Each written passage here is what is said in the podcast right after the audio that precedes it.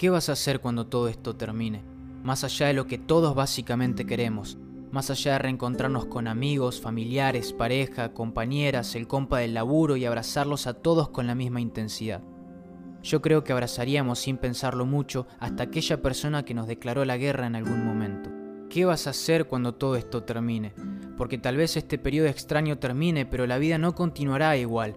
La vida no termina. Es más, creo que para algunas personas la vida comienza ahora. El ego humano estaba situado en lo más alto de la estantería, seguro, pero un temblor hizo que todo se sacuda y el ego humano se vio afectado en todo el mundo. El miedo, el pánico, la muerte, la pérdida fueron balas de alto calibre que se dispararon directo al centro de nuestro ombligo.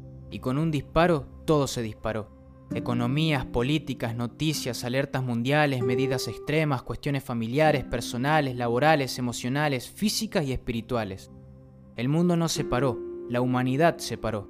El mundo siguió girando, más libre. Nosotros nos encerramos en casa para mantenerlos a salvo, y los animales al ver esto se sintieron a salvo y comenzaron a salir, sin miedo. Mientras la humanidad se sumergía cada vez más en la intranquilidad y en el caos, la naturaleza por primera vez después de mucho tiempo sentía paz. ¿Qué vas a hacer cuando todo esto termine? Porque creo que es estúpido seguir viviendo como vivíamos. Va, ¿vivíamos? ¿Vas a seguir en el círculo vicioso del yo? Porque creo que ese sapo en la barriga es el virus más peligroso. ¿Vas a seguir comiendo lo que comías, hablando lo que hablabas, queriendo lo que querías, buscando lo que buscabas? ¿Me vas a decir que en este tiempo extraño no pensaste más adentro de una manera más consciente y palpando en carne viva lo que es esencial, diferenciándolo de lo efímero, de lo agregado, de lo inútil, de lo superficial?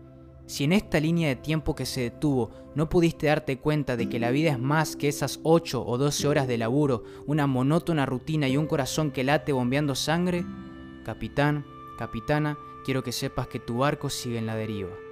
¿Qué vas a hacer cuando todo esto termine? Le hemos devuelto a la ciencia el reconocimiento que merece por encima de cualquier gol, porque ya no hay goles.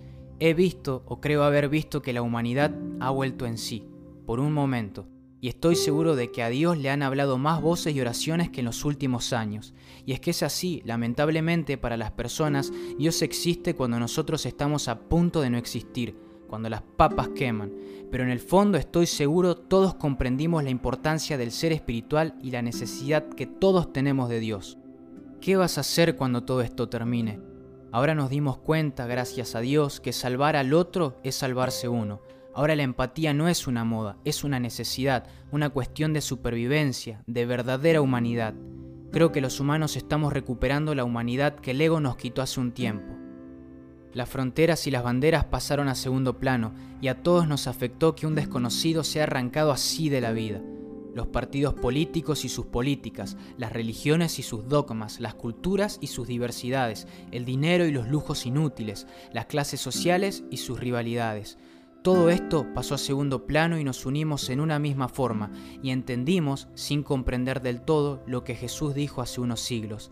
Ámense los unos a los otros nos dimos cuenta de lo que es esencial. Ayer las cosas que le dábamos valor aunque no valgan, hoy las miramos con otros ojos, con desapego, y miramos lo que siempre debimos mirar y buscar, lo que tiene verdadero valor.